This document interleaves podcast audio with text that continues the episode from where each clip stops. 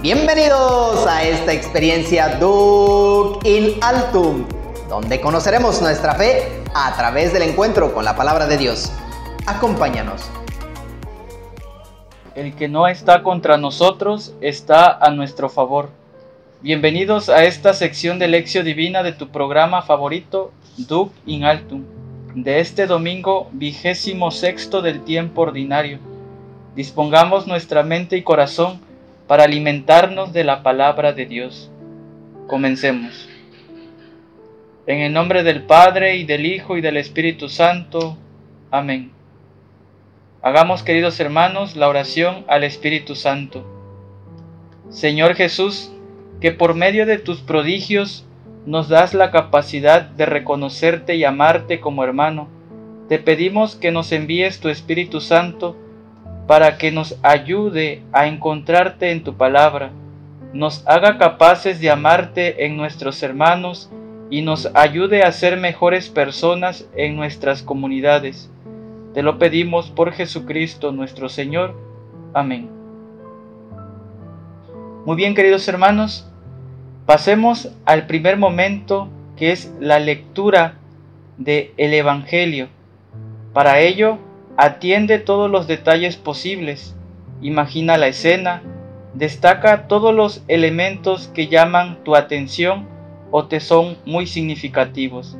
Disfruta pues de esta lectura atenta. Lectura del Santo Evangelio según San Marcos.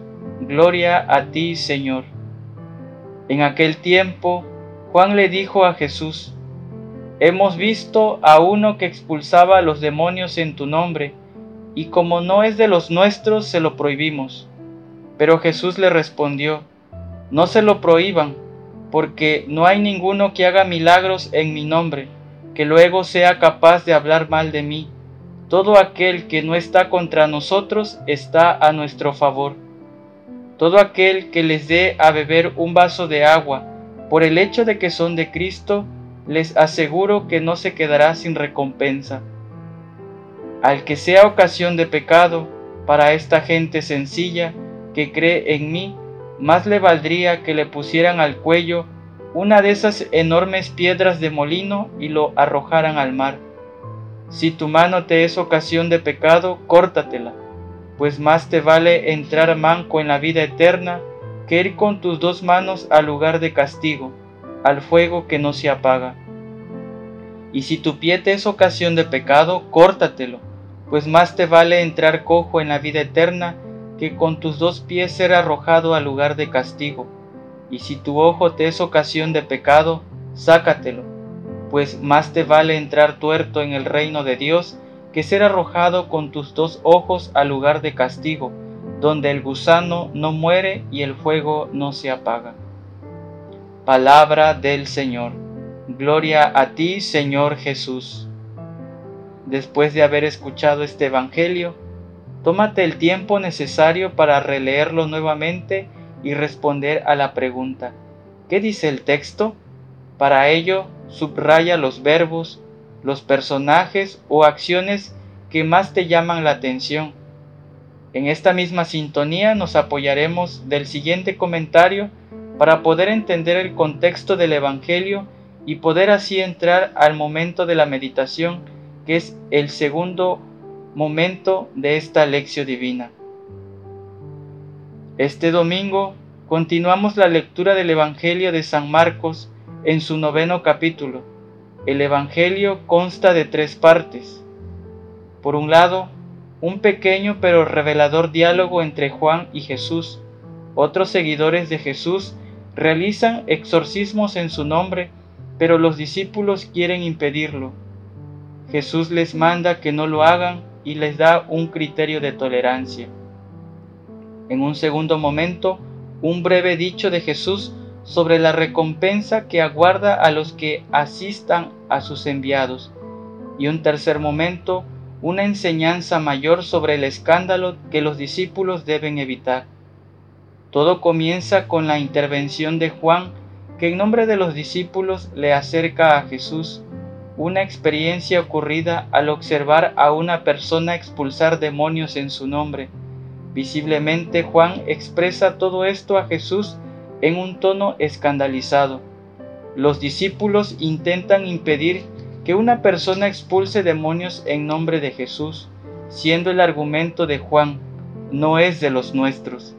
Esta frase nos acerca el sentido de pertenencia de los discípulos a esta comunidad que conformaban en torno a su Maestro Jesús. Por lo tanto, todo aquel que no pertenecía a esta comunidad era visto a los ojos de estos como extraños e inhabilitados a sanar o expulsar demonios, siendo de esta manera los poderes de obrar milagros una exclusividad de los discípulos. La respuesta de Jesús los toma por sorpresa. No se lo impidan. Jesús aprovecha la ocasión para enseñarles que el poder de Dios puede obrar cosas buenas y hasta prodigiosas incluso fuera de este círculo, que se puede colaborar con la causa del reino de diversas maneras. Así, todo lo que es bueno viene de Dios. Por lo tanto, hay que alegrarse si alguien externo a la comunidad obra el bien en nombre de Cristo, siempre que lo haga con recta intención y con respeto. Jesús asegura que estos no quedarán sin recompensa, dando como ejemplo a quien debe beber un vaso de agua por el hecho de pertenecer a Cristo. Por otro lado, Jesús se refiere a la gravedad del escándalo. Escandalizar a quienes creen en Jesús es poner un obstáculo en su camino de fe. De allí que es tan grande y grave el escándalo, ya que genera peligrosas consecuencias, entre ellas el abandono de la fe, la falta de deseo de seguir a Cristo, la duda, la confusión, etc. Jesús dice, más le valdría que, o si tu mano es ocasión de pecado, córtatela. Jesús utiliza una exageración para referirse lo que le convendría a quien escandaliza. Jesús no dice que tal cosa le ocurrirá, sino que, en comparación a la grandeza del reino, será preferible perder un órgano o morir antes que pecar por escándalo y quedar fuera del reino de los cielos. La Gehenna o infierno que nombra Jesús era un valle situado al sur de Jerusalén que era utilizado como basurero, donde se quemaban los desperdicios. Había fuego y humo maloliente. En este lugar algunos israelitas habían sacrificado antiguamente víctimas humanas al dios Moloch, especialmente niños, y por este motivo simboliza el lugar de castigo más grave. Dice Jesús que en la guena o infierno el gusano no muere y el fuego no se apaga, citando de esta manera al libro del profeta Isaías en su último versículo, es decir, la Gehenna no es otra cosa que la ausencia de Dios y el cielo es la presencia de Dios en plenitud. Es un claro esfuerzo de Jesús para hacer comprender la grandeza y la magnificencia de la vida eterna, realizando un apremiante llamado a buscar por sobre todas las cosas el reino de Dios.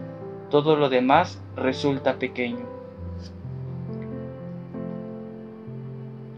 Pasemos a este segundo momento que es la meditación. Recuerda atender a tu interior, a las mociones o movimientos y emociones que sientes. Para ello te propongo la siguiente pregunta. ¿Algún aspecto te parece dirigido por Dios a tu persona, a tu situación, alguna de tus dimensiones? Para ello, te planteo algunas preguntas para profundizar más en esta palabra de salvación. Cuando veo que alguien hace y predica a Jesús, ¿me da envidia? ¿Soy exclusivista para Jesús? ¿Soy generoso con mis hermanos? Si algo me estorba en la vida, ¿trato de eliminarlo? ¿Busco mi salvación ayudando a los demás? ¿Me conformo con lo que tengo o busco algo más sin sentido? Pues bien, queridos hermanos, el texto de este domingo nos deja tres enseñanzas para nuestra vida de cristianos. Por un lado, la acción de Dios desborda nuestros límites humanos y por lo mismo los que quieren ser discípulos del Señor deben tener un alto grado de tolerancia hacia los demás, pues nadie tiene el monopolio de la acción salvadora de Dios. Por tanto, debemos ser muy conscientes que Dios actúa con nosotros, a través de nosotros, a pesar de nosotros, pero sobre todo mucho más allá de nosotros o por encima de nosotros. Esta escena es un ejemplo del actuar de Dios más allá de nuestros límites. Podríamos decir que el reino de Dios no tiene fronteras y donde quiera que haya un hombre o una mujer que haga el bien, ahí está la acción misericordiosa de Dios. La siguiente enseñanza es tener presente que todo lo hecho a los discípulos es como si fuera hecho a Jesús. Toda obra de caridad, toda muestra de amor a los demás, Dios la toma como hecha a Él y no la olvida, de manera que en las obras buenas se cumple la palabra, todo aquel que no está contra nosotros está a nuestro favor. Finalmente, la enseñanza sobre el cuidado que debemos tener para no dar escándalo y evitar la ocasión de pecado. Como discípulos tenemos una gran responsabilidad en la salvación o en la perdición de los demás mediante nuestro testimonio. Debemos tener en cuenta que lo que hagamos en nuestra vida no solo cuenta para nuestra salvación o perdición, sino que puede colaborar en la salvación o en la perdición de los demás. Cabe aclarar que cuando se dice que si tu mano, tu pie o tu ojo te es ocasión de pecado, córtatelo, no es una explicación literal, sino más bien se trata de cortar con aquellos pecados, malas intenciones o malos deseos que tienen como instrumento nuestras manos, nuestros pies o nuestros ojos.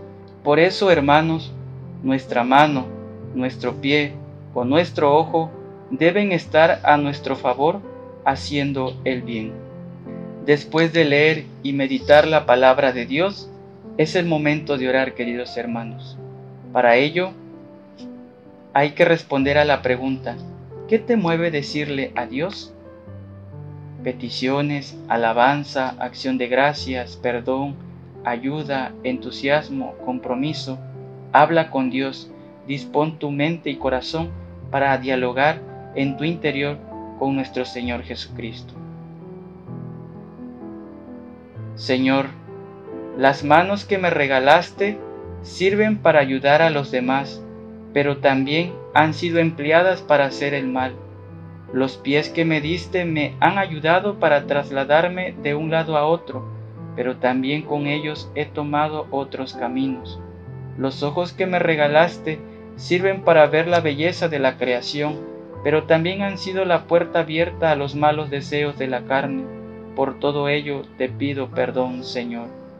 Quiero ser un fiel reflejo de vida cristiana que quien me vea a mí pueda conocerte a ti. Amén.